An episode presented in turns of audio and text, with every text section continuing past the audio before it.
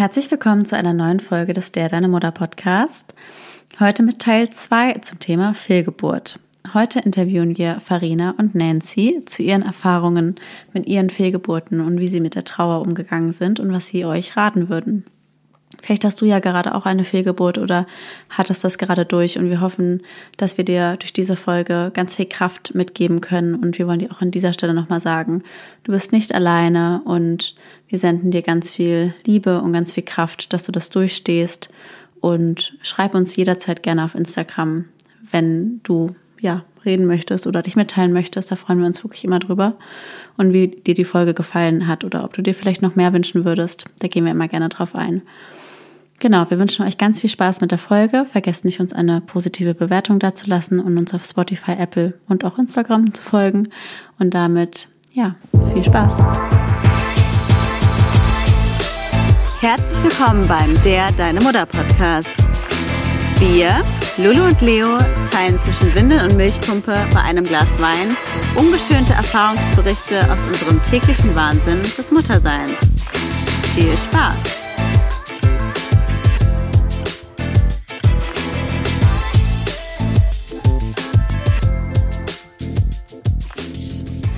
So, ihr Lieben, heute geht es endlich weiter mit den zwei weiteren Interviews zum Thema Fehlgeburt und zwar mit der lieben Nancy und Farina.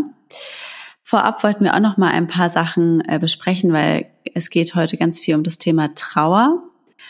Und ich hatte ja auch eine Fehlgeburt und bei mir war es recht früh. Und ich muss sagen, dass ich, obwohl es so früh war, tatsächlich jetzt auch im Vergleich zu den Interviews, die wir geführt hatten, wirklich einen tollen Zuspruch bekommen habe, auch zum Thema Trauer. Also alle Ärzte waren wahnsinnig einfühlsam und hatten gar nicht so dieses, ja, es war jetzt noch so früh, jetzt ne, ist jetzt äh, nicht so ein Drama, sondern haben das total ernst genommen und da bin ich total dankbar, dass ich das so erfahren habe, weil ich hatte das Gefühl, ich durfte total trauern und auch mein Bekanntenkreis hat das total als, ja, schon ein Kind gesehen, was quasi gegangen ist. Und da bin ich sehr froh drüber, weil wir werden jetzt auch gleich hören, dass es auch manchmal anders sein kann. Und Lolo, du wolltest auch noch was sagen zum Thema Trauer, ne? Genau. Und zwar gibt es verschiedene Studien, eine aktuelle auch von der Charité. Und die haben bei 50 bis 80 Prozent aller Frauen, die eine Fehlgeburt erlebt haben, Trauerreaktionen beobachtet und eben doch Auswirkungen dadurch auf Beruf, Partnerschaft und Familie. Und ich glaube, an dieser Stelle ist es nochmal ganz wichtig zu erwähnen, wie wichtig Trauerarbeit ist, weil nämlich aktive Trauerarbeit, gerade wenn ihr das empfindet und einen Schmerz habt, ähm, präventiv ist für Depressionen. Das heißt, wenn es euch ganz doll danach schlecht geht, lieber trauern, den Schmerz zulassen, darüber sprechen und Rituale oder Umgänge finden, damit ähm, umzugehen, weil das nämlich viel, viel be besser für die Psyche ist, als es unverarbeitet zu lassen, weil unterdrückte Gefühle eben für spätere Depressionen ja. lösen können. Und ich finde das eigentlich nochmal ganz schön und wichtig zu sagen.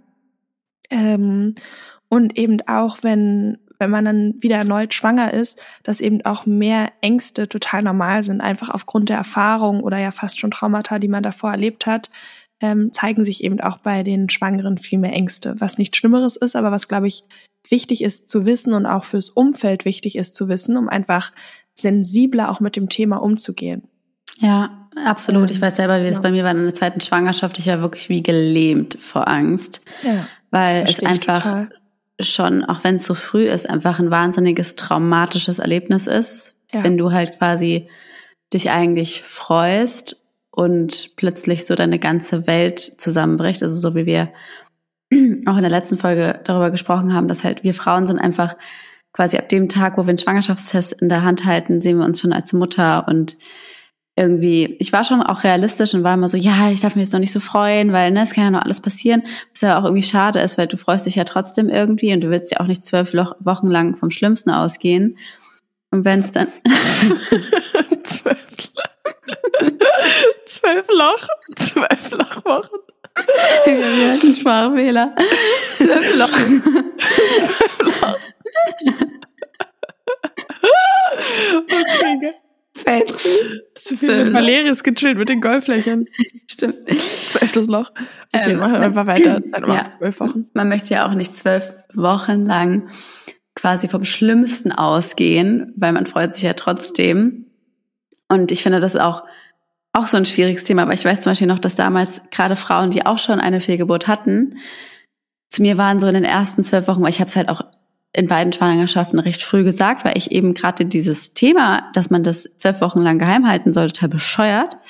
Und wenn dann irgendwie Frauen zu mir gesagt haben, ja, jetzt äh, aber mal noch entspannt, ne, weil äh, es kann ja noch alles passieren und ja, also du auch mit elf Wochen, da kann noch alles passieren. Und ich mir dachte, das ist irgendwie voll doof, weil ich freue mich und ich möchte nicht die ganze Zeit davon ausgehen, dass was passiert, weil wenn es passiert, dann ist es sowieso ein Weltuntergang. Ob du dich davor darauf jetzt irgendwie eingestellt hast oder nicht, ist, glaube ich, macht vielleicht einen minimalen Unterschied. Ist ja nicht so, dass wenn du, wenn, wenn du eine Fehlgeburt hast und davor die ganze Zeit Angst davor hattest, dachtest, ach, ja, ich bin, bin ja eh davon ausgegangen, dass was schiefgehen kann, deswegen ist jetzt gar nicht schlimm. Nee, es wird ja trotzdem für dich total schlimm sein. Deswegen denke ich mir, wenn du schwanger bist und dich freust, dann freu dich doch. Also es das Leben ist immer ein Risiko, es kann immer irgendwie was passieren und ich finde es dann auch doof, wenn man den Frauen die Freude nimmt und versucht irgendwie sich auf etwas vorzubereiten, was gar nicht vielleicht eintritt. Also so mhm. ging es mir in der zweiten Schwangerschaft nicht ganz lange, dass ich am Anfang immer dachte, ich muss mich jetzt irgendwie mental schon mal darauf vorbereiten, dass es vielleicht schief geht. Und irgendwann dachte ich mir, hätte es doch total bescheuert, weil vielleicht passiert dir auch gar nichts. Ja, und dann und wenn es passiert, so ist Punkto, scheiße. Genau. Und Punkto, alles geht gut. Und ich meine, die Schwangerschaft ja. ist auch so eine besondere Zeit. Und wenn man dann neun Monate nur in Angst lebt, ist einfach für einen selber ja dann auch schade, Eben. das gar nicht zu genießen. Obwohl es natürlich schwierig ist zu sagen, weil ich kann auch total nachvollziehen, wenn man einfach viele Ängste hat. Ja. Aber auch an der Stelle finde ich es nochmal wichtig zu erwähnen, ähm, es gibt viel zu wenig psychosoziale Versorgungsangebote für Frauen, die Fehlgeburten erlebt haben. Das muss sich definitiv ändern, deswegen auch nochmal wichtig zu erwähnen. Ja. Aber trotzdem gibt es verschiedene therapeutische Sachen und ähm, Hilfstellen und ähm, ja, Gruppen aus Gleichgesinnten, an die ihr euch wenden könnt. Was, glaube ich, extrem hilfreich sein kann, weil nämlich gerade auch schwanger, und das fand ich auch spannend an dieser ähm, Studie, dass die Frauen eben unter übermäßigen Schuldgefühlen leiden. Ja. Und das ist ja eigentlich ganz paradox, weil daran ist ja niemand schuld und schon gar nicht die Frauen. Aber wie schlimm das sein muss, wenn man mit so einem Verlust lebt, Trauer empfindet, aber dann auch noch Schuldgefühle. Und ich glaube halt, wenn man da nochmal mit anderen spricht oder auch erfahrenen Leuten, kann es wirklich extrem helfen, Umgang mit den Gefühlen zu finden. Aber genau deswegen ähm, finde ich es persönlich ja. halt auch so wichtig, irgendwie das nicht so unter den Teppich zu kehren, weil ich finde, ich habe auch die Erfahrung gemacht, dadurch, dass ich halt ein recht offener Mensch bin und da nie ein Geheimnis draus gemacht habe, habe ich so viel positiven Zuspruch bekommen, weil auf einmal so viele Frauen auch gesagt haben, hey, das ist mir auch passiert und auf einmal hörst du die ganzen Geschichten, die du vorher nicht gehört hast und hätte ich nicht so darüber offen gesprochen, hätte ich die nie gehört und die haben mir total weitergeholfen. Deswegen, mhm. natürlich muss es, finde ich, im Endeffekt jeder für sich entscheiden, wie er sich wohlfühlt, aber ich denke, es ist wichtig, für einen selber daraus nicht so ein Tabuthema zu machen, weil es ist kein Tabuthema und es ist okay mhm. zu sagen, ich hatte eine Fehlgeburt und jeder, der da irgendwas Dummes dazu sagt, also da, keine Ahnung, da fehlen mir die Worte. Also, aber ja. ich finde eigentlich jeder normale Mensch reagiert da sehr sensibel und sehr äh, emotional und man hört eigentlich meistens eher was Positives. Ähm, so, ich würde sagen, wir haben auch genug gequatscht und wir ähm, lassen euch jetzt mal an das erste Interview hören und zwar mit der lieben Farina. Ähm, ja, sie erzählt wahnsinnig inspirierende Dinge und hört einfach mal rein. Danach hören wir uns wieder. Viel Spaß. Farina, magst du dich vielleicht einfach kurz selber vorstellen? Wer bist du und was machst du? Ja, hi, ich äh, bin Farina, bin bald 33 und wohne in Hamburg Schön. und bin zurzeit in Elternzeit. Toll. Du bist ja gar nicht so weit entfernt von uns. Hamburg ist ja nur zwei Stunden, glaube ich, von uns Berlin mhm. weg. Was machst du ursprünglich, wenn du nicht in Elternzeit bist? Dann arbeite ich im öffentlichen Dienst und habe tatsächlich auch Wurzeln in Berlin. Ah, echt? Ursprünglich. Cool. Ja. Ah, schön. Das ist ja cool. Ähm, Mega. Ja, wir würden dann auch jetzt direkt so ein bisschen ins Thema einsteigen. Vielleicht magst du uns hier mal ein bisschen erzählen, ähm, wie war das so? Hattest du einen Kinderwunsch oder äh, was ungeplant oder wie kam es zu deiner ersten Schwangerschaft? Also die erste Schwangerschaft liegt eigentlich schon viel, viel länger zurück. aber das ist ein anderes Thema. Ähm, wirklich die, die geplante Schwangerschaft mit meinem Ehemann, ähm, das war dann 2019. Wir haben 2019 geheiratet, ähm, sind jetzt aber schon neun Jahre ein Paar. Also es geht schon ein bisschen länger auch mit uns. Mhm. Und ähm, wir haben dann geplant, okay, im November 2019 wollten wir sagen, so jetzt fangen wir ganz gezielt an. Und es ging auch alles ganz schnell. Ich wurde sehr schnell schwanger. Super. Und ähm, es verlief eigentlich alles super bis mhm. dato. Und ja, aber dann kam der Mai ähm, 2020 und ja, dann wurde das irgendwie alles sehr merkwürdig. Ähm, was heißt merkwürdig? Ich bin ganz normal zur Vorsorgeuntersuchung, so kurz vor der zwölften Woche war das. Kurz vor der zwölften, okay. Und ähm, weil ja zu diesem Zeitpunkt auch schon Corona war und mein Mann nie mit zu den Untersuchungen durfte, ähm, durfte ich immer Videos machen und ja, also ganz normale Bildaufzeichnung. Und ich wurde ganz normal per Ultraschall untersucht und ich merkte, ich, ich sah in dem Gesicht meines Arztes schon, bestimmt was nicht. Und dieses Video existiert auch noch, weil er irgendwann sagt, machen Sie das Video mal aus. Oh Mann. Hm. Und in dem Moment war mir sofort klar, hier ist wirklich hm. irgendwas ganz und gar nicht in Ordnung. Und ich sah auch auf den Bildschirm und wusste, das Kind lebt nicht mehr. Also das war mir sofort klar, weil da war keine hm. Bewegung, gar nichts. Ja. Hm. So hat das alles angefangen. Ach, hm. Wie war das in dem Moment? Konntest also, du überhaupt irgendwas empfinden oder wie war ich war, Reaktion? Ich war komplett schockiert. Ähm, ich meine, also ich kann mich sogar nicht mal mehr an alles so wirklich erinnern. Mhm. Ich vermute, dass das auch einfach ein Schutzmechanismus ist. Ja. In vielen oder solch, solchen traumatischen Situationen. Denn für mich war es auf jeden Fall traumatisch. Ja. Und ich weiß noch, dass er gesagt hat, äh, lassen Sie sich ruhig Zeit mit der Entscheidung, wann und wie Sie das jetzt hier machen. Ich muss dazu sagen, ich habe einen wundervollen ähm, äh, Gynäkologen, der ist total super und äh, sehr empfehlenswert. Und ich bin dann völlig verweint daraus und habe auch nicht mehr nach links, nicht nach rechts geguckt und bin erstmal vor die Tür getreten. Und ich war mit dem Auto da und wusste auch plötzlich gar nicht mehr, wo mein Auto steht. Also mhm. ich stand vor der Praxis und dachte, oh nein, wo ist mein Auto jetzt? Und ich wusste, dass mein Mann zu Hause wartet und ähm, wusste irgendwie gar nicht, wie komme ich jetzt im Guten nach Hause. Ja. Und habe dann meine beste Freundin angerufen, die sowieso schon auch gewartet hat auf so wie ist. Und ich habe ihr dann natürlich sofort gesagt, was, was los ist und konnte auch kaum sprechen und musste dann wirklich erstmal, ähm, ich glaube, ich habe zehn Minuten am Auto gesessen und nur geweint. Ja, natürlich. Und dann bin ich nach Hause gefahren und das ist nicht weit und habe geklingelt, weil ich auch meinen Schlüssel nicht gefunden habe und gar nichts. Und mein Mann hat mir die Tür aufgemacht und ich konnte gar nicht, also ich bin wirklich weinend in seinen Armen zusammengebrochen und konnte gar nichts sagen und ich musste aber auch gar nichts mehr sagen. Mhm. Also er wusste sofort, okay, hier ist, hier ist echt was richtig, richtig Schlimmes passiert. Und ja. mach du kurz weiter. Ja. Habe ihm das dann gesagt und ähm, dann hatte ich irgendwie den Impuls, ich muss raus. Ich konnte nicht in der Wohnung sitzen. Ähm, ich musste, ich musste einfach raus. Ich musste spazieren mhm. gehen. Das, das mhm. war einfach alles für diesen Moment einfach viel zu viel. Ja. Und, äh, ich bin dann in den Park gegangen, wo ich immer hin zum Spazieren gegangen bin. Und dann hat er also er wusste Bescheid und ich habe dann meiner besten Freundin geschrieben und äh, sie sagte, ich bin schon sowieso schon auf dem Weg. Mhm. Also ich musste sie gar nicht fragen, sondern sie, sie war, hat sich sofort, als sie das gehört hat, angezogen, fertig gemacht und ist gekommen. Und ja, dann haben wir erstmal beide weinend im Park gesessen, sie und ich. Oh, ja. Ja. Das war Furchtbar. Horror. Total. Das glaube ich. Das glaube ich. Wie war, wie war die Zeit danach? So hast du das Gefühl, es wurde irgendwann besser oder was hat dir vielleicht auch Kraft gegeben oder wie hast du dann überhaupt weitergemacht?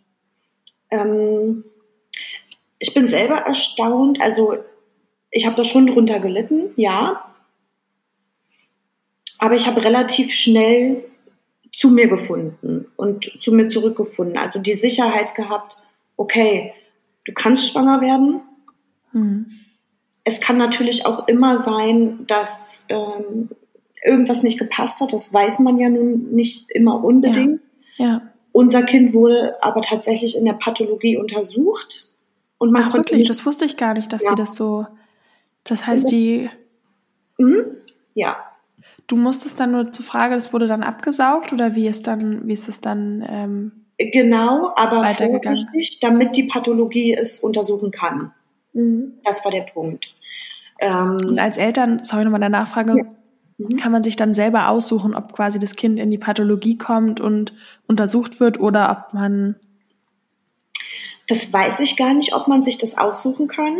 Hm, Ich weiß aber, also zu, so war es bei mir, ähm, dass mir automatisch gesagt wurde, die wussten ja in der Klinik, wo ich dann war, ähm, dass das äh, ein Umstand ist, der so nicht gewollt ist. Ne? Also Mhm. es war ja keine, kein Abbruch. Ähm, und dementsprechend sensibel sind die auch damit umgegangen, das muss man wirklich Ja. sagen. Ich habe mich da sehr wohl gefühlt. ja. Und die haben dann äh, haben mir gesagt, dass das Kind in der Pathologie untersucht wird Hm. ähm, und man eventuell herausfindet, woran es liegt. ja. Und durch diese Untersuchung wusste ich natürlich dann im Nachgang, ich habe ja dann darüber einen Bericht bekommen äh, und wusste auch, dass es ein Junge gewesen wäre. Oh, das ist ja, Also es war heavy. Es war schon das eine ist ja richtig heavy. ganz schön freakige Zeit irgendwie. Hm. Da denkt man dann doch schon Oh, da manchmal. kriege ich echt Gänsehaut. Ha- Hat dir das trotzdem geholfen, das alles zu wissen? Oder wäre Ja. das im Nachgang? Ja? ja, Mhm. doch, sehr. Also Um dann auch anders Abschied zu nehmen, wahrscheinlich. Ja, es gibt einen einzigen Punkt, äh, der mich heute noch manchmal schmerzt, ähm, wenn ich so an mein erstes Kind denke, wenn ich auch meinen gesunden Sohn angucke, denke ich auch sehr viel darüber nach, dass ich leider, leider, leider, so, so gut wie das in der Klinik dort alles abgelaufen ist, also die Schwestern, die Ärzte, das war alles ganz wundervoll. Also die haben sich wirklich um einen sehr bemüht und haben versucht, einem ein gutes Gefühl zu geben und haben einen getröstet. Und auch bevor ich äh, dann zur Narkose eingeschlafen bin, haben sie mir sehr, sehr liebe Worte mit auf den Weg gegeben, weil ich natürlich auch sehr bit also bitterlich geweint habe, weil ich wusste, okay, jetzt ist es wirklich endgültig. Ähm, ich finde es schade, dass man mir nicht gesagt hat, dass ich das Kind auch hätte ähm, zum Ohlsdorfer Friedhof äh, überführen lassen können und im Sternengrab begraben lassen können. Das ist etwas, was mich bis heute sehr schmerzt, Ja. weil man natürlich nicht weiß, also das ist nun mal einfach Fakt. Wo Ja. ist eigentlich mein Kind gelandet?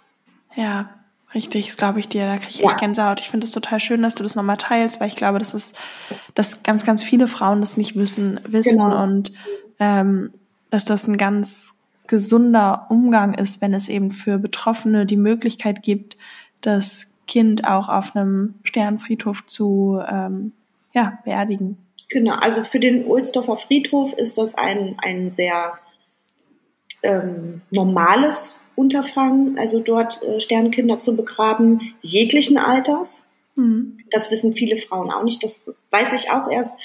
Danach habe ich das dann alles erfahren und äh, wie gesagt, das hängt mir immer noch nach, weil ich das sehr bedauere. Mhm. Weil das hätte man ja nun doch anders lösen können. Es ist ja nun Ja. anders als ein Abgang, den du nicht aufhalten kannst, zu Hause, wie auch immer. Ja, Äh, Und gerade wenn das Kind dann aus der Pathologie kommt, ist es äh, total normal, das weiß ich nun jetzt, dass äh, die das dann etwas verpacken und direkt äh, zum Friedhof äh, entweder überführen oder du kannst es rein theoretisch auch abholen. Also es hört sich echt irgendwie mhm. freakig an. Ich hätte es wahrscheinlich nicht gemacht. Ich hätte das dann wirklich direkt überführen lassen zum Friedhof. Aber es ist möglich. Und ich mhm. finde es schade, dass man um dieser mh, eigenen Heilung vielleicht dann auch beraubt wird. Ja, das finde ich, finde ich einen total wichtigen Punkt. Also dass man selber entscheiden kann. fast da selber die Tränen. Wie so nehme ich Abschied? So, das, ja. das ist doch etwas ganz Entscheidendes und das sollte doch auch jede Frau oder jedes Paar, aber besonders die Frau, weil nun mal dieses Leben in dir gewachsen ist und ja. unter Umständen dann halt auch in dir gestorben ist. Ja. Ähm, dass man doch selbst entscheiden kann, wie man das Ganze ich glaub, Du greifst einen ganz wichtigen Punkt auf und zwar, das sind so Trauerrituale und ich glaube, es ist ganz wichtig, mhm. dass ähm, die Frauen genug Raum haben, das zu betrauern. Und ähm, da gibt's ja verschiedene Möglichkeiten. Ich weiß, dass eine äh, Bekannte von mir, die ein Kind verloren hat, bei einer Familienaufstellung war. Ich weiß nicht, für die Leute, die für sowas offen sind, mhm. so systemische Aufstellung, dass man da nämlich ganz wunderbar auch ähm, die Sachen nochmal aufstellen kann und sich ja. auch richtig verabschiedet und es einfach gerade so fürs innere psychische Bild wichtig ist, ein, ein Bild zu haben, weil darüber heilt man im Endeffekt auch. Genau. Und ähm, das ganz schön ist. Ja.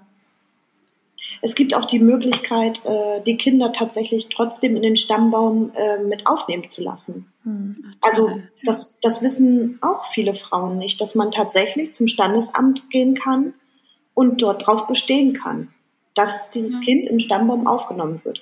Das Für jemanden, dem es hilft, okay. Ne? Also ja. das soll doch aber doch wirklich jede Familie, jeder, jede Frau vor allen Dingen selbst entscheiden dürfen und nicht dieser Information auch beraubt sein. Ja. Ja. Ich glaube, da ist halt einfach viel zu wenig Aufklärung da, ne? Also Total. viele wissen es einfach nicht, es wird einfach nicht gesagt und dann genau. erfährst du es viel zu spät und denkst dir, toll, das hätte ich vielleicht auch gerne mal so gemacht. Da genau. wüsste man eigentlich auch, also warum wird einem das nicht alles vorher gesagt in einer Art Broschüre oder ähm, ja. ja, also dass man quasi komplett weiß, was einem für Optionen zustehen. Hm. Total.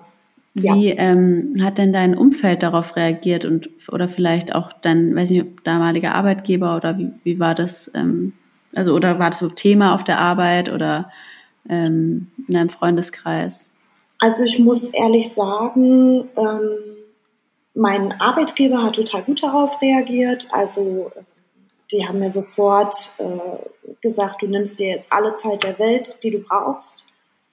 Ähm, das war auch äh, erleichternd zu wissen, dass man da auch Rückendeckung hat. Und ähm, ich habe mich krank schreiben lassen und habe gesagt, es dauert jetzt halt so lange, wie es dauert.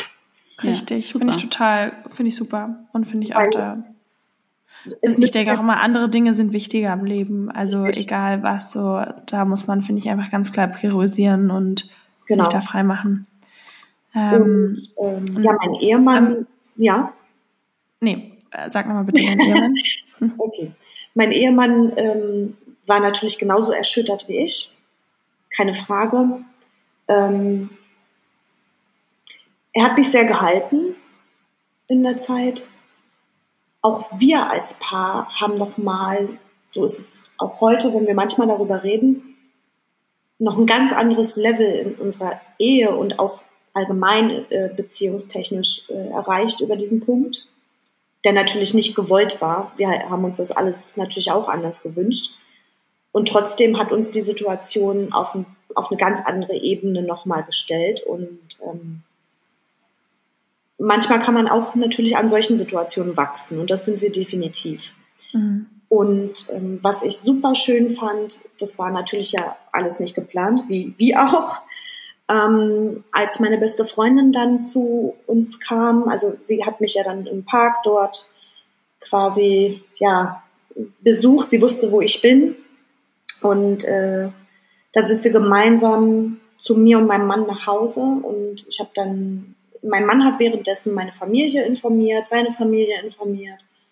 Und wir haben auch einen sehr engen und schönen Freundeskreis. Und es sind tatsächlich, also ich meine, das waren zehn, elf Personen, die sind einfach zu uns nach Hause gekommen.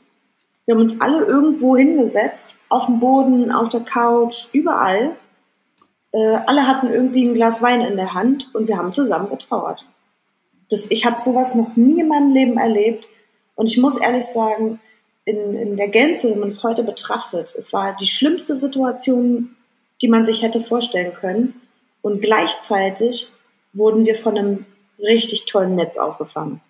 Das ist total das schön. Ist, ja. Das freut mich ganz doll. Das ja. war wirklich toll. Also muss ich heute wirklich, ich habe ja wirklich fast durchgängig nur geweint und eigentlich gar nicht viel gesprochen. Musste ich aber auch gar nicht. Ja, toll. Ich finde, in solchen Momenten merkt man dann auch eigentlich, was für ein, was für ein tolles Umfeld man hat, im, ja. im besten Fall, so wie bei dir und ja. ähm, worauf es dann auch wirklich ankommt. Definitiv, ja. War denn, du hattest eine Fehlgeburt, richtig? Nee, ich hatte Oder? drei insgesamt. Ah, drei. Okay. Bevor unser Sohn geboren wurde. Ja. Bevor dein Sohn geboren wurde? Mhm, der ist ja im November 21 geboren, hm. ist jetzt ja. Monate alt. Das Und heißt quasi, okay, hm? nochmal ganz kurz, dann, das war die erste Fehlgeburt, von der du gerade berichtet das hast. Das war die richtig? allererste, genau. Ja. Mhm. Willst du dann nochmal, also wir haben leider nicht mehr ganz so viel Zeit, aber kurz nochmal über die anderen zwei sprechen? Mhm. Ähm, die anderen Oder auch, was dich motiviert hat, ganz kurz nochmal mhm. weiterzumachen. Ich finde das echt auch nochmal Respekt und beachtlich, was du da auch für eine Stärke hast. Und ja, also Entschuldigung jetzt. Rede. Die, die Schwangerschaft mit meinem Sohn war von Anfang an magisch, weil ich habe dann im Januar 2021 äh, einen Abgang gehabt und äh, den auch in, zu Hause. Welcher, Nochmal ganz kurz nur fürs Verständnis, mhm. in welchem ähm, Zeitraum war dann quasi die zweite Fehlgeburt, in welcher Woche und die dritte? Ja, die zweite Fehlgeburt, wie gesagt, im Januar 21, ich ah, ja, meine okay. in der sechsten Woche. Ja. Mhm. Und die dritte war dann im März 21. Also mhm. ich bin immer wieder ganz schnell schwanger geworden, aber die Kinder sind nicht geblieben. Mhm. Und auch, das war auch so um die sechste Woche.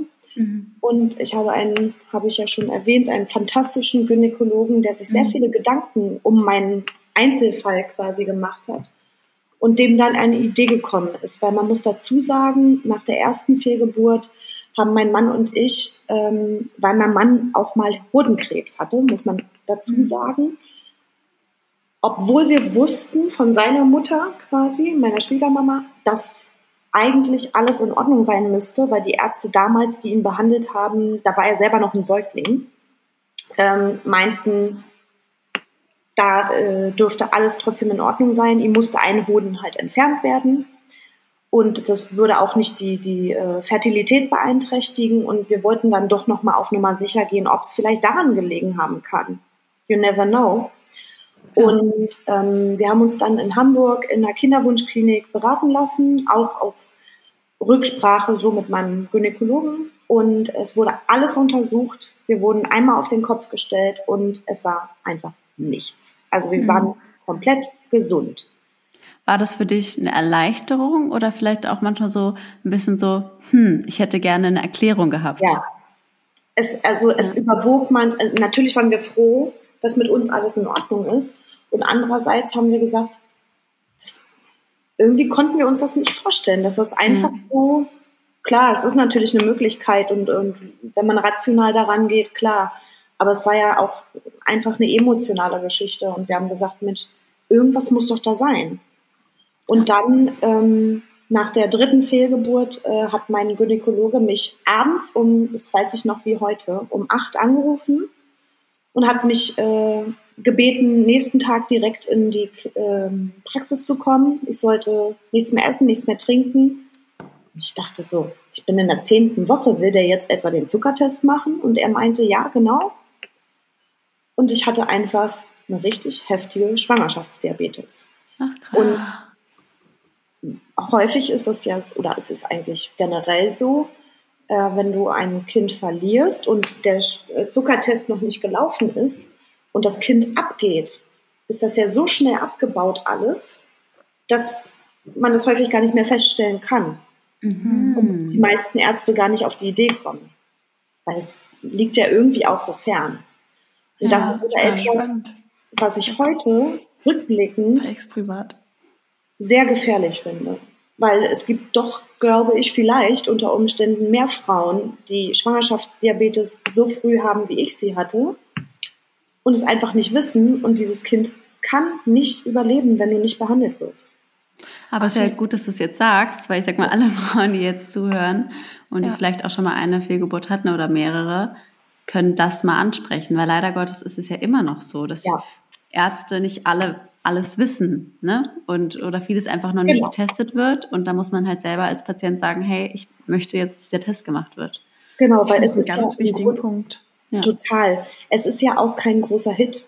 Man trinkt da seine Glukosemischung und äh, wird zweimal, äh, es wird genau. zweimal Blut abgenommen und dann hast du doch das Ergebnis und dann weißt du doch, okay, ist mein Blutzucker in Ordnung oder ist er halt eben nicht in Ordnung? Entgleist mhm. er? Und also das ist etwas, äh, was ich auch, ähm, sage ich mal, auf der medizinischen Ebene gar nicht mal die Ärzte an sich, sondern tatsächlich auch die Krankenkassen. 20. Woche, ich meine 20. Woche rum findet der sonst statt. Ja. Finde ich fast unverantwortlich, wenn du so ja. lange auch mit Diabetes rumläufst. Absolut, sehe ich genauso. Also finde ich ganz wichtiger Punkt. Wir sind jetzt schon total über der Zeit. Ja. Es ist ja. so spannend, mit dir also, zu reden. Ich glaube, wir könnten es noch eine Stunde weitermachen. Aber vielleicht noch abschließend an alle Frauen, die zuhören. Was würdest du als ähm, größten Tipp auf den Weg geben? Was hat dir wirklich geholfen und was hat dich nicht entmutigt, weiterzumachen? Also den allergrößten Tipp, den ich geben kann, ist tatsächlich zu versuchen, die Dinge nicht zu zerdenken und in sich reinzufühlen, ähm, was brauche ich gerade und das ganz offen auszusprechen, ohne Rücksicht auf irgendwen anders zu nehmen. Denn den einzigen Menschen, auf den ihr wirklich Rücksicht nehmen müsst, ist auf euch selbst. Dass mhm. ihr auch psychisch gesund bleibt und dass ihr einfach auch nicht die Hoffnung verliert. Und was mir auch sehr geholfen hat, ist, ich habe mir dann ein zweites Instagram-Profil gemacht ähm, und habe einfach meine Geschichte aufgeschrieben. Und Toll. ich habe so viele andere Frauen kennengelernt und das hat mich oft so ermutigt, okay, es gibt noch so viele andere und denen geht es auch so wie dir. Man fühlte sich dann einfach nicht mehr so einsam und verlassen von der ganzen Welt, sondern, oh, es gibt doch Menschen und die reden darüber weil es ist ja nun leider so, dass dieses Thema so totgeschwiegen wird und es kann und darf einfach nicht sein. Ja. Und es tut auch nicht Not, weil das erleben mehr Frauen, als wir wissen. Und mir hilft halt wirklich äh, Meditation. Ich meditiere Super. jeden Tag und ähm, ich glaube, das hat mich auch vor vielem, vielem bewahrt, um nicht komplett Total. durchzudrehen. Hast du da vielleicht irgendwie eine Anleitung oder ein YouTube-Video, was du empfehlen kannst, was wir vielleicht in die Show Notes packen können? Ja, äh, also es, ähm, für den Anfänger reichen auf jeden Fall geführte Meditationen. Ja. Man muss dafür nichts lernen. Das kommt von ganz alleine. Ja. Ähm, äh, der nennt sich Peter Beer. Kannst du, mir, kannst du uns vielleicht nochmal schicken, dann packen wir das in die äh, Show Notes. Ja. Genau. Ähm, der macht unwahrscheinlich gute geführte Meditationen. Ich habe damit aber schon 2019 angefangen, also schon lange vorher. Und ähm, mache aber auch Tai Chi. Und ich glaube, das in Kombi. Toll. Mega. War das, ich glaube, das war mein, meine Rettung, so für mich persönlich. Ja. Und einen tollen Ehemann. Ja. ja. Also vielen Dank, Farina. Es war ganz, ähm, ganz inspirierend, mit dir zu sprechen. Vielen ganz Dank. spannend. Und ähm, ja, wir freuen uns sehr, dass du heute so offen darüber gesprochen, gesprochen hast. Vielen Dank dafür. Ja, vielen ja. Dank dir.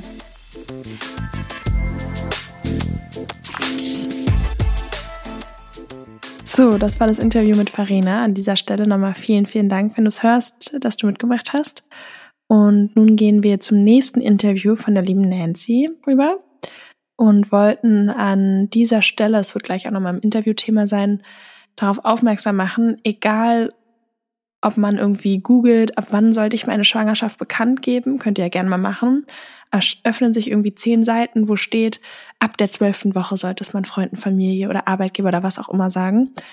Ähm, und ich finde, das sagt ganz viel aus. So Arbeitgeber oder arbeitsrechtlich ist nochmal eine andere Geschichte, aber gerade auch bei Familie und Freunden, weil ich finde, dass den Frauen dadurch suggeriert wird, vor der zwölften Woche darfst du irgendwie nur für dich schwanger sein und darfst es noch, darfst es noch nicht nach außen tragen.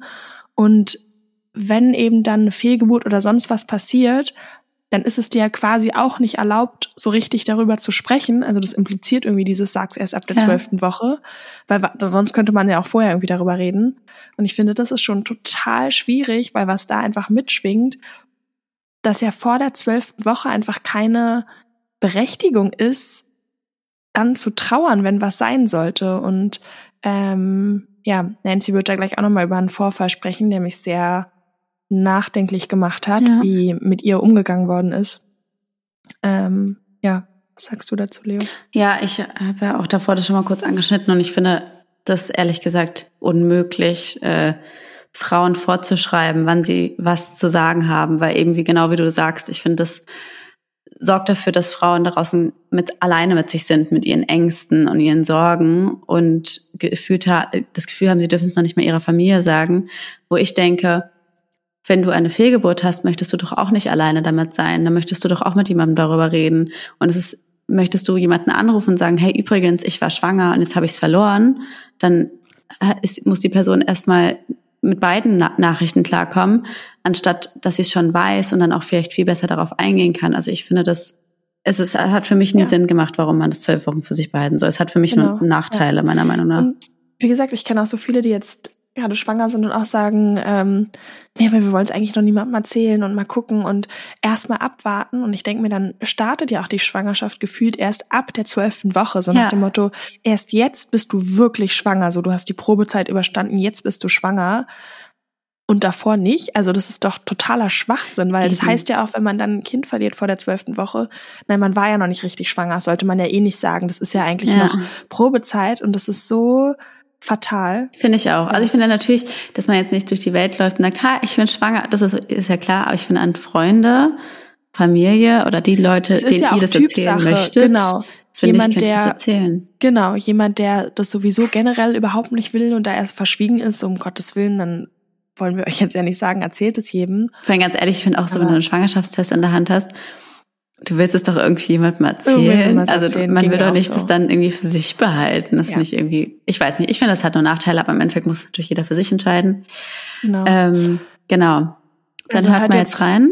Unbedingt rein, genau. Viel Spaß beim Interview mit Nancy und schreibt uns gerne in die Kommentare, wie euch die Folge gefallen hat. Wir haben ein Cover auf Instagram dazu. Schreibt uns auch gerne sonst eine Mail oder eine Privatnachricht, wenn es ein sensibles Thema ist. Und wir freuen uns auf euer Feedback. Und danke auch nochmal Nancy an dieser Stelle, dass du ja. dich bereit erklärt hast und beim Interview mitmachst. Vielen Dank.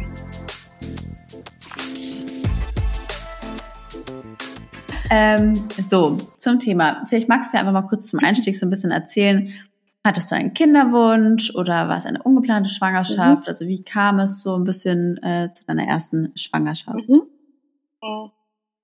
Also den Kinderwunsch. Vielleicht, weil du mich so komisch anguckst. Ich fühle mich immer so beobachtet von Leo, Entschuldigung. Alles gut.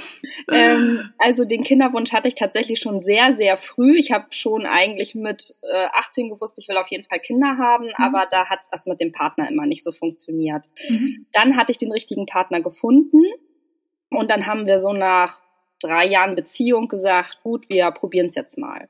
Und tatsächlich auch erster Versuch, sofort schwanger gewesen. Hm. Gar nicht mit gerechnet ähm, und war natürlich voller Vorfreude. Man rechnet ja auch nicht damit, man ist jung, man ist gesund, dass da irgendwas passiert. Und habe es auch dementsprechend gleich meinem Arbeitgeber gesagt, weil auf Intensivstationen hat man halt mit Narkosegasen zu tun. Das ist nicht so ja. gesund für den Föten ja. und ich wollte halt das Beste voraussetzen für die Schwangerschaft und mhm. habe es dementsprechend halt gleich gesagt, ab positiven Test und bin dann auch versetzt worden auf eine andere Station. Das war alles noch vor Corona quasi die erste Schwangerschaft. Ja. Und ähm, dann habe ich, mh, hm, müsste ich lügen, zwei, drei Tage nach positiven Test eine Blutung gehabt. Natürlich gleich Panik gehabt, bin dann ins Krankenhaus, die haben dann CTG abgenommen, dann nochmal zwei Tage später CTG, es ist weiterhin gestiegen. Somit hatte ich da nochmal grünes Licht, dass es wohl noch intakt ist. Hm. Und dann in der siebten oder achten Woche hatte ich dann ganz, ganz starke Schmerzen im Unterleib und auch ganz, ganz starke Blutung. Und das war auch hm. mehr als Regelblutung, was man so kennt. bin dann wieder ins Krankenhaus, die hat dann einen Ultraschall gemacht und ähm, hat halt nichts gesehen. Meinte mhm. aber, das ist noch so früh in der Schwangerschaft und das kann sein, dass man da nochmal abwarten muss und der Zyklus muss ja nicht immer regelmäßig sein und man weiß ja immer nicht genau, wann dann die Befruchtung war und ähm, war dann immer noch guter Dinge, hab gesagt, das wird schon. So viele Frauen haben Blutungen und die haben trotzdem Kind und hab mir immer gesagt, das wird schon.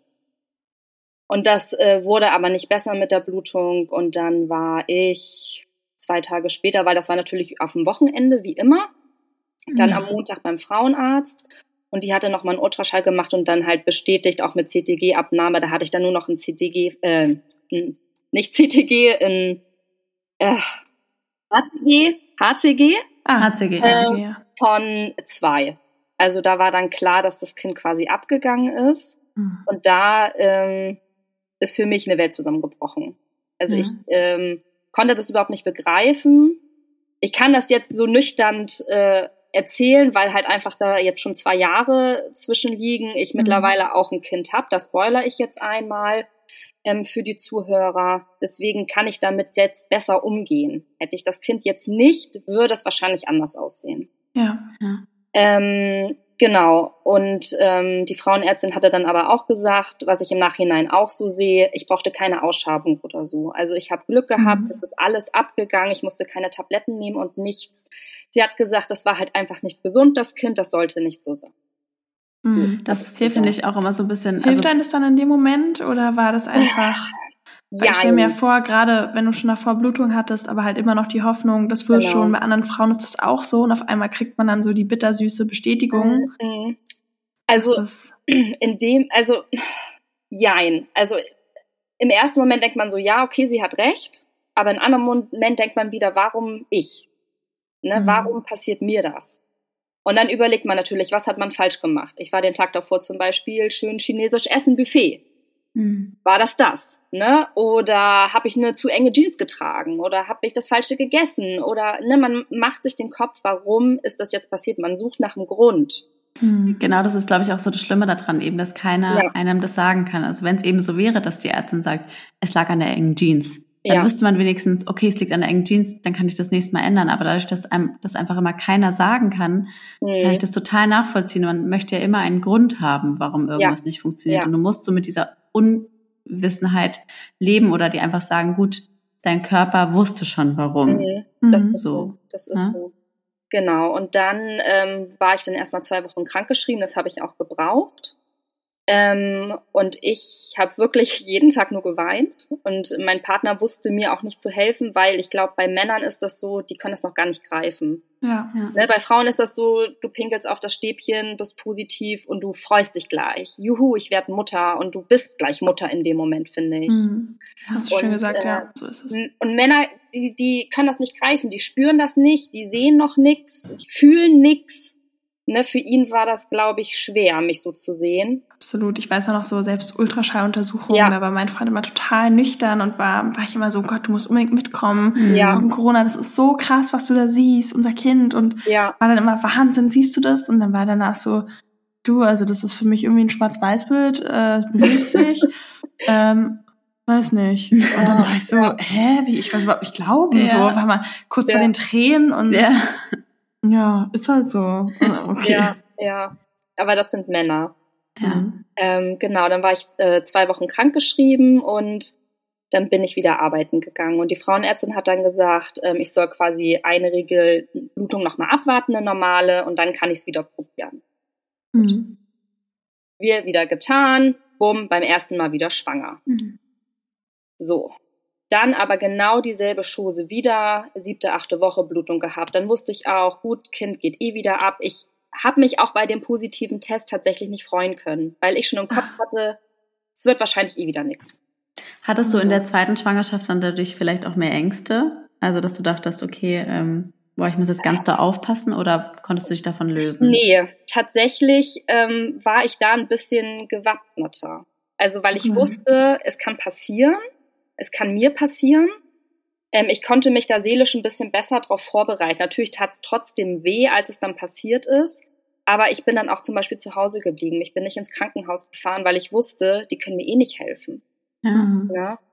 Und ähm, ja, danach hatte ich erstmal die Schnauze voll mit Kinderwunsch und das Probieren. Ähm, und dann habe ich natürlich gleich zu meinem Freund gesagt, wir müssen in die Kinderwunschklinik und ich will, dass dein Sperma untersucht wird und ich will mhm. untersucht werden und ich will jetzt wissen, woran das liegt.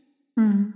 So. Verstehe ich. Und meine alte Frauenärztin meinte halt, ja, nee, man muss erst fünf Fehlgeburten haben, bis man untersucht, woran es liegt. Und ich sag ganz ehrlich, Was? das ist doch nicht mein Hobby. Ja, ja, weil, ja. Weil, ich war da sprachlos. Ja, und dann habe ich die Frauenärztin gewechselt. Ja, das finde ja. ich aber auch richtig. Ähm, ja. Also was für eine unsensible dann, Aussage ja, auch. Ja, ich, ähm, naja.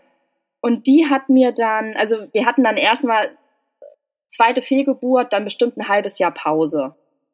So, und dann hatte ich dann den Frauenarzt gewechselt, habe der meine Situation erklärt, äh, ne, dass ich schon zwei Fehlgeburten hatte. Und dann meinte sie, gut, ich kann Ihnen mal Progesteron verschreiben. Das ist so ein Gelb Gelbkörperhormon ähm, es kann sein, dass es daran liegt. Das wird zur Fehlgeburtprophylaxe verschrieben. Das habe ich dann genommen und dann haben wir es probiert und auch beim ersten Mal, zack, wieder schwanger. Ich scheine Fruchtholen zu Hause mhm. zu haben, ich weiß es nicht. Oder ich bin super fruchtbar, keine Ahnung. Und da ist dann Aaron entstanden, mein jetziger Sohn, der ist jetzt 15 Monate alt ab heute. Wie schön. Und ähm, da war aber auch die Schwangerschaft nicht ohne. Er musste ein bisschen früher geholt werden, war aber da kein Frühchen mehr, ähm, weil ich eine Schwangerschaftsvergiftung hatte. Ach. Und danach wurde nämlich Blut abgenommen und da kam dann raus, dass ich eine Gerinnungsstörung habe Ach, und deswegen die Fehlgeburten waren. Aber sag mal, dass man sowas nicht vorher feststellen konnte, ist. Ja, erst ab der fünften Fehlgeburt. Wahrscheinlich, ja. weil es zu viel kostet für die Kassen. Ich weiß es nicht. Ähm, aber da hat sie auch gesagt, das ist ein Wunder, dass Aaron da ist. Weil mit dieser Gerinnungsstörung ist es so, so unwahrscheinlich, schwanger zu werden. Und wenn ich überlege, psychisch für eine Frau, das fünfmal durchzumachen. Ja. Ne? Also das finde ich auch und vor allem auch, selbst wenn es für die Kassen teuer ist, was das für Kosten sind, A, so eine psychische Belastung, ja. damit vielleicht ja. noch eine psychische Störung, die Ausfälle, das ist ja, Definitiv. selbst wenn man es mal nur ganz nüchtern wirtschaftlich betrachtet, würde sich das gar nicht für die rentieren. Und Nein. einfach, was man damit den Frauen emotional antut, ist ja fast, also, das ist, so. das ist schlimm. Ja, und, und, und, was bedeutet das jetzt für dich? Erstmal weiter, du hattest dann die Diagnose der Gerinnungsstörung. Genau, und ähm, das ist jetzt quasi so, dass ich, wenn ich wieder einen Kinderwunsch habe, muss ich ASS nehmen. Immer abends, schon ab Kinderwunsch und dann die komplette Schwangerschaft durch mhm. und halt das Progesteron. Okay. Genau. Und konnte man das vorher nicht, also einfach bei einem großen Blutbild oder so, kann man sowas nicht sehen? Ich frage nee, jetzt mal ganz weil, Ähm, das wohl so ein spezielles Blutbild ist mit speziellen Gerinnungsmarkern und das okay. kostet irgendwie, was weiß ich wie viel und deswegen macht man das dann nur ab sowieso und aber ich meine, selbst da müsste es ja irgendwie die Informationen geben, so ein bisschen das und das und das ist irgendwie alles möglich. Sie können zumindest auf eigene Kosten oder so, selbst dann, ja. also dass diese Möglichkeit besteht. Weil ja. Ich, ich habe auch gesagt, ich bezahle das auch gerne selber. Mhm. Nein, das würde ich Ihnen nicht raten, das ist zu teuer. An den genauen Preis hat sie mir nie genannt. Ja, das ne? ist echt. Und, und wenn man einen Kinderwunsch hat, dann bezahlt man das. Ja. Ne? Da, da, ist eins, einem nichts zu teuer. Ja. Ne? Und, und was, was mir halt auch gefehlt hat, war die psychische Betreuung danach. Oh, das glaube ich. Ja, weil, äh, ja, Fehlgeburt gehabt, ja, jetzt krankgeschrieben und äh, ich habe aber nichts an die Hand gekriegt. Ich war dann alleine. Nicht irgendwie mhm. melde dich an die und die Hotline oder es gibt die und die Beratungsgruppe oder whatever. Nichts. Ich finde, es ist ein ganz wichtiger Punkt, den du nennst, dass wir in so einer Gesellschaft leben, wo das ja immer noch so extrem tabuisiert ja. wird und ähm, genau, und gerade in solchen schweren Zeiten die Frauen irgendwie alleine gelassen werden und für alle anderen mhm. Sachen gibt's irgendwie zig Dinge und ja. Schwangere werden dann hofiert noch und nöcher, aber so die, wo eben die eine Fehlgeburt erleiden, so ja. werden dann auf einmal allein gelassen und ja, jetzt bist du raus, jetzt fang halt wieder mhm. von vorne an. Ähm, Finde ich, glaube ich, ein ganz wichtiger Punkt, darüber zu sprechen und ähm, darauf aufmerksam zu machen, dass da eine bessere Versorgung zukünftig ja. herrschen muss. Und, und, und was, was ich mir halt auch noch anhören durfte, das ist super nett, das möchtest du hören, wenn du eine Fehlgeburt hattest. Ich habe es ja in der ersten äh, Schwangerschaft sofort gesagt. Genau. Ja, weil ich ja nicht davon ausgegangen ja. bin, dass ich das Kind verliere. Ja, du hast ja auch selber Schuld, wenn man das so früh sagt. Wie bitte? Freunde. Und wer hat das zu dir gesagt? Und ich frage Einer, also eine Vorgesetzte von mir. Nee, oder? Boah, und da, da denkst du dir, gut, und bei der zweiten Schwangerschaft habe ich mich dann krank gemeldet und es nicht gesagt. Du musstest es ja sagen. Also ich meine, du musst, kriegst ja da, also. Ja, aber das war, war dann meine Konsequenz daraus. Zweite Ja, Schwangerschaft habe ich. ich mich krank gemeldet. Gut, da habe ich das Kind dann leider auch verloren und bei der dritten habe ich mich auch krank gemeldet. Fertig. Ja, richtig. Ne? Wenn, wenn man mir so gegenübertritt, weil ich ehrlich bin Also und mein das Kind ja. schützen will, Hast du das Ähm, gemeldet? nee, habe ich damals nicht gemeldet. Hm. Weil das ist ja wirklich unfassbar. Das Ja. ist unsensibel und auch super es auch. unprofessionell. Weil ich sag mal, du als Arbeitnehmerin bist ja, hast es genau richtig gemacht. Du hast es gemeldet und konntest dann versetzt werden und quasi weiter einer Arbeit Ja. nachgehen. Und das ist ja bei ganz vielen Arbeiten so. Also eine ähm, Bekannte von mir, oder auch Freundin, die ist selber Stewardess und ähm, da war auch sofort klar, in Ja. dem Moment, wo sie schwanger ist, meldet sie sich krank. Also Und ich äh, halt, meldet wenn- sie sich krank, sagt sie Bescheid und darf nicht mehr fliegen. Also das Und ich finde halt eben, wenn du dann, auch wenn jemand zu dir so etwas sagt und du bist ja eigentlich nicht eine Freundin, sondern Mhm. eben ein Vorgesetzter, dann musst du damit ja eben nochmal umso mehr sensibler umgehen, dass sich Ja. jemand dir auch so anvertraut, was du ihr ja eigentlich nicht gesagt hättest. Ja. Also ja. Wahnsinn. Also das passt vielleicht auch zur Frage, was war an der ganzen Sache so das Schlimmste für dich? Mit Thema Fehlgeburt oder jetzt Ja. von der Arbeit her? Oder, ja, Fehlgeburt. Also war es quasi die Fehlgeburt an sich oder war es das danach oder die Angst, dass es vielleicht nie klappen wird? die Angst, dass es nie klappen wird tatsächlich. Ja. Hm. Weil ich, also ich kann mir ein Leben ohne Kind nicht vorstellen. Und Mhm. ähm, es war die Trauer, dass ich es verloren habe und auch die Angst, wahrscheinlich nie Mutter zu sein, weil ich dato ja noch nicht wusste, woran es liegt. Liegt es Mhm. an mir? Liegt es an meinem Partner? Kann man das reparieren? Denkst du, du würdest jetzt, wenn du noch mal einen Kinderwunsch hast und angenommen, ähm, es würde noch mal zur Fehlgeburt kommen, Mhm. meinst du, du würdest anders damit umgehen, weil du schon einen Sohn hast? Das kann ich nicht sagen, tatsächlich. Das, Das ist sehr ähm, glaube glaub ich, das ist schwierig ähm, im Vorfeld zu sagen. hm. Also vom Mhm. Gefühl her würde ich sagen, eventuell ja.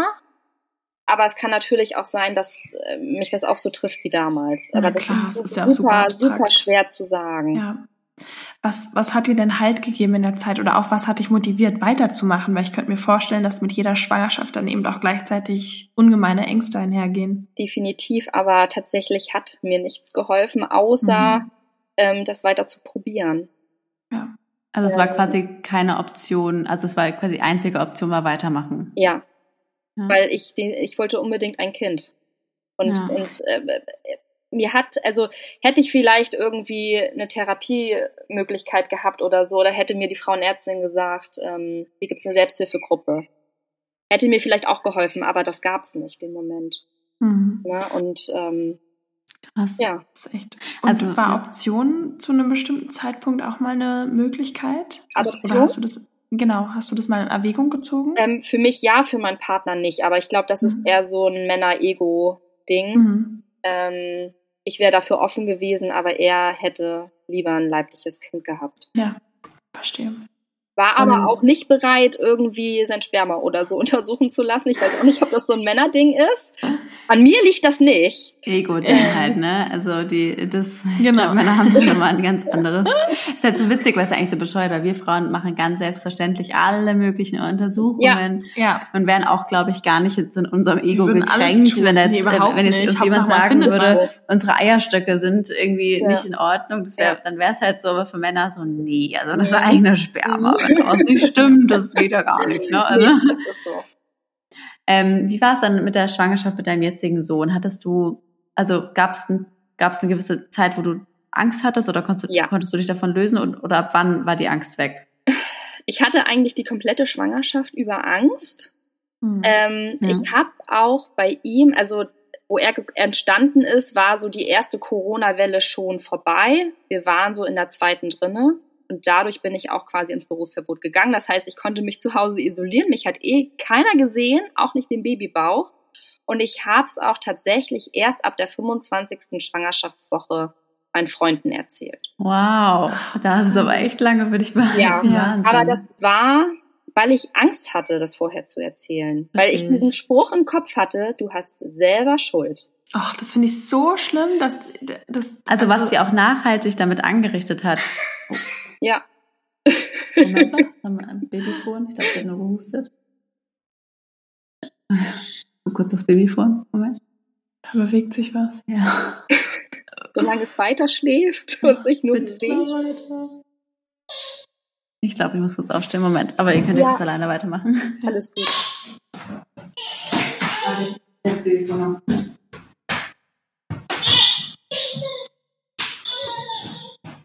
Den Teil schneiden wir dann natürlich raus. ähm, aber ich würde dich einfach nochmal fragen, genau, auch, was hat dir Hoffnung gegeben dann auch in der Schwangerschaft? Oder was würdest du vielleicht auch Frauen raten, die in ähnlichen Situationen sind und es durchmachen? Das ist super schwer zu beantworten. Mhm. Ähm, also ich habe hingeführt. Oder gäbe es irgendwas, manchmal stelle ich mir so selber die Frage in Situationen, was du quasi jetzt deinem, deinem damaligen Ich, der mhm. noch jüngeren, kinderlosen Nancy raten würdest oder was hätte ihr geholfen? Also ich habe halt hingefiebert bis zur 13. Woche. Da ist ja so das Kritische vorbei, mhm. aber danach hatte ich trotzdem immer noch Angst. Also ich, ich kann das sehr schwer beantworten. Solche Sprüche ja. wie, ach, das wird schon werden oder so, das hilft in dem Moment eigentlich nee. nicht. Mhm. Ähm, das kann oder am besten noch stress dich nicht oder ja, was ja, auch genau, immer sowas. Genau. Ja. Stress dich nicht, dann wirst du auch nicht schwanger. Ich hatte so viel Stress, weil ich unbedingt schwanger werden wollte und trotzdem hat es funktioniert. Komisch. Ja. Ähm, ja, aber das kann, es ist schwer zu beantworten. Das mhm. ähm, weiß ich nicht. Mhm. Ja, es ist ja auch eine ganz, ganz schwierige Situation. Ist es, ist es, ist es. Würdest du denn sagen, bist du jetzt auch noch ängstlich manchmal deinem Sohn gegenüber oder hast du das Gefühl, dass die Sachen oder ja fast schon Traumata, die du da auch erlebt hast durch die Fehlgeburten, dass sich das jetzt noch in manchen Situationen auch überträgt? Also am Anfang war das ganz, ganz schlimm. Ähm, Also jetzt, wenn das Leute hören, denken wahrscheinlich auch, oh Gott, ist die Alte bekloppt. Aber ich habe halt, als wir dann zu Hause waren vom Krankenhaus, immer mit Licht geschlafen, mhm. weil ich ihn sehen wollte, ob er noch atmet, ob er vielleicht erbrochen hat, weil er war so ein richtiges Spuckkind. Er hat mhm. nur gespuckt. Mhm. Und ich wollte halt sehen, wenn er gespuckt hat, ne, ist das alles aus dem Mund raus und so. Das wurde dann ja. besser. Danach war es nur noch ein Nachtlicht. und jetzt ist es stockduster. Ähm, das hat sich dann so eingependelt, aber auch die erste Zeit, wo er dann auf der Welt war, war ich sehr, sehr ängstlich. Ja. Hab immer geguckt, nachts Hand aufgelegt, atmet er noch, ist noch alles in Ordnung, ist er zu warm, ist er zu kalt. Also da habe ich mir schon sehr eine Platte drüber gemacht. Das ist jetzt ja. deutlich, deutlich besser und ich bin jetzt auch deutlich entspannter. Mhm. Ähm, und ich glaube auch beim zweiten Kind, wenn es dann da ist, wäre ich entspannter. Aber ich glaube ja. auch die Schwangerschaft über hätte ich wahrscheinlich noch mal Angst, so bis zur 13. Woche und dann würde ich es vielleicht dann auch schon früher sagen, wobei ich das eigentlich mhm. Blöd finde, dass man sagt, man wartet so lange, um das zu erzählen. Ja. Weil's, aber man macht es ja, weil die Gesellschaft das von einem verlangt. Mhm. Ne? Wobei ich da auch mittlerweile denke, also klar, man entscheidet selber, wem man es erzählt, aber meinen engen Freunden würde ich ja auch erzählen, wenn, wenn irgendwie was passieren würde. Und ja. deswegen finde ich es manchmal ganz schön, dann Austausch zu haben und finde auch so diese, diese Schwelle, ab dann ist es okay und mhm. vorher nicht. Und also finde ich auch irgendwie ganz, ganz schwierig. Das ist auch so. Und, und ähm, bei der zweiten Schwangerschaft habe ich es ja auch dann keinen gesagt und mhm. habe es dann aber meinem Freund im Nachhinein erzählt, du, ich war schwanger, ich hatte wieder eine Fehlgeburt. Ich glaube, ich habe es einfach nicht gesagt, weil ich das in dem Moment, wenn es passiert, nicht direkt kommunizieren wollte, damit ich erstmal für mich bin. Ich glaube, darum ging es mir tatsächlich, ähm, dass ich dann für mich erstmal runterkomme, ja. verarbeiten kann und dass dann nicht Fragen kommen wie und wie geht's dir und äh, genau ne? und was ist genau und und wie ist es kann ich total verstehen. Ja. Also da bin ich auch vom Typ, glaube ich, ähnlich, dass ich es immer ganz schön finde, irgendwie dann selber auch zu entscheiden, ja. ab wann ich über sensible Themen sprechen möchte. Definitiv. Und nicht quasi direkt da ja. überrannt werde. Ja, also Nancy, vielen, vielen Dank. Ähm, es ist sehr bewegend. Danke, dass du das alles auch mit uns geteilt hast. Es war total schön, mit dir, mit dir zu sprechen. Ja. Und ähm, ja. Ja, ich hoffe, ich, ich kann irgendwie den Zuhörern, die das selber jetzt gerade erlebt haben oder ähm, das auch schon ein bisschen hinter sich haben, dass die da gut durch die Zeit kommen, das gut irgendwie verkraften. Und wenn mal irgendjemand das hört und der hat gerade eine Fehlgeburt gehabt und hat das Bedürfnis, mit jemandem zu sprechen, dann darf der mir ganz, ganz gerne bei Instagram schreiben. Da habe ich gerne ein offenes Ohr für, weil ich weiß, dass mir das total gefehlt hat. Das war der Mutter-Podcast mit Leo und Lulu Luisa. Bis zum nächsten Mal.